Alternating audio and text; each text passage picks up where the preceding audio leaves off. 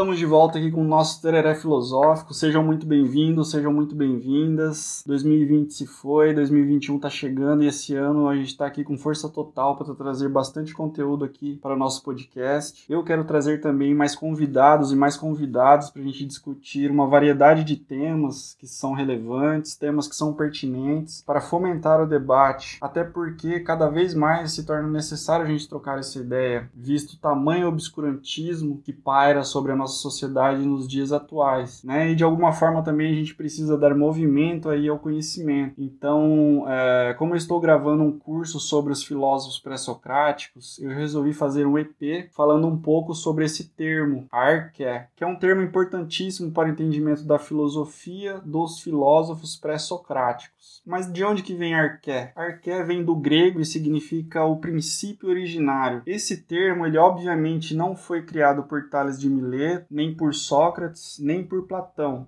Quem cunhou o termo arqué foi o filósofo pré-socrático Anaximandro de Mileto. Foi ele que pela primeira vez designou o princípio originário com o termo técnico de arqué, o Anaximandro, pra, para determinar aquele princípio originário da qual todas as coisas surgiam, ele, eh, ele designou esse termo, arqué que era para ele o aperon. Né? O que, que é o aperon? Para ele era o indeterminado, o infinito, aquilo que não tem limites. Então, é, o Anaximandro vai acreditar que o aperon ele foi o elemento que deu origem a todas as coisas. A gente percebe que os primeiros filósofos eles se preocupavam com o elemento que estaria por trás da realidade última de todas as coisas e com as mudanças que aconteciam na natureza. O que, que se perguntavam os primeiros filósofos? Ora, os primeiros filósofos eles se perguntavam por que os seres nascem, por que os seres morrem. Eles estavam aí interessados em saber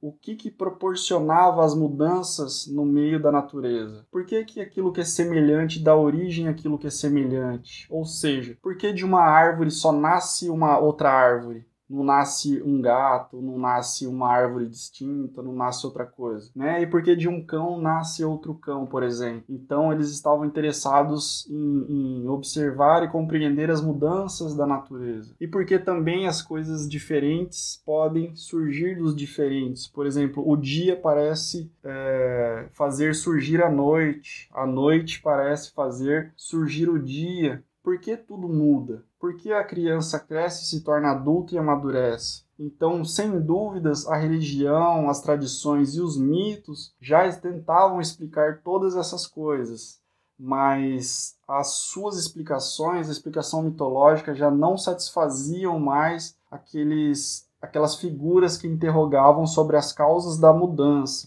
que seriam os filósofos pré-socráticos.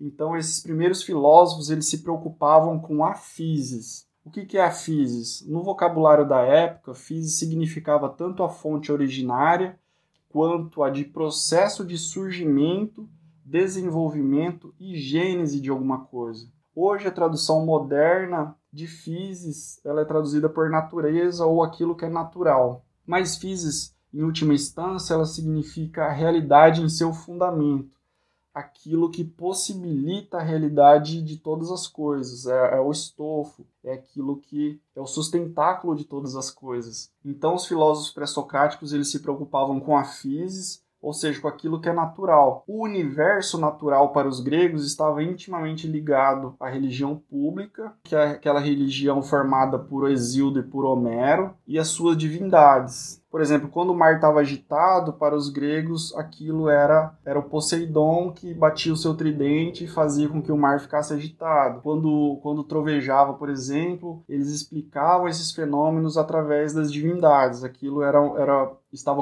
acontecendo porque Zeus estava furioso e, e, ele lançou seus raios por aí. Então era essa a explicação dos fenômenos da natureza eram explicados ali através dos mitos. Mas a partir do século 6 a.C., se iniciou com Tales de Mileto uma preocupação com os fenômenos da natureza, ou seja, a mudança do quente para o frio, do úmido para o seco, o porquê chovia, o porquê dos raios, e os pré-socráticos eles vão tentar fornecer não mais uma explicação mitológica para esses fenômenos, e sim uma explicação material, racional para esses fenômenos. Com os pré-socráticos houve o deslocamento dos mitos para uma explicação racional do cosmos. Né? Isso é importante frisar. Então, os pré-socráticos eles vão tentar entender o que, que deu origem ao cosmos, o que, que deu origem ao universo e como que ele se desenvolve. Então, cada pensador pré-socrático vai tentar encontrar a sua arqué. Cada filósofo vai tentar dar a sua resposta para essa origem, para esse elemento e vai tentar encontrar esse princípio, esse, esse elemento que teria originado todas as coisas do universo. Ou seja, cada pensador pré-socrático parte da observação da natureza para identificar a sua arqué, o princípio que teria originado é, o ser e a realidade última de todas as coisas. Então, para Tales de Mileto, o arqué era a água, para Anaximandro era, o, era o áperon, o indeterminado, e para Anaximenes, o ar. Então, é isso. Hoje falamos sobre a arqué,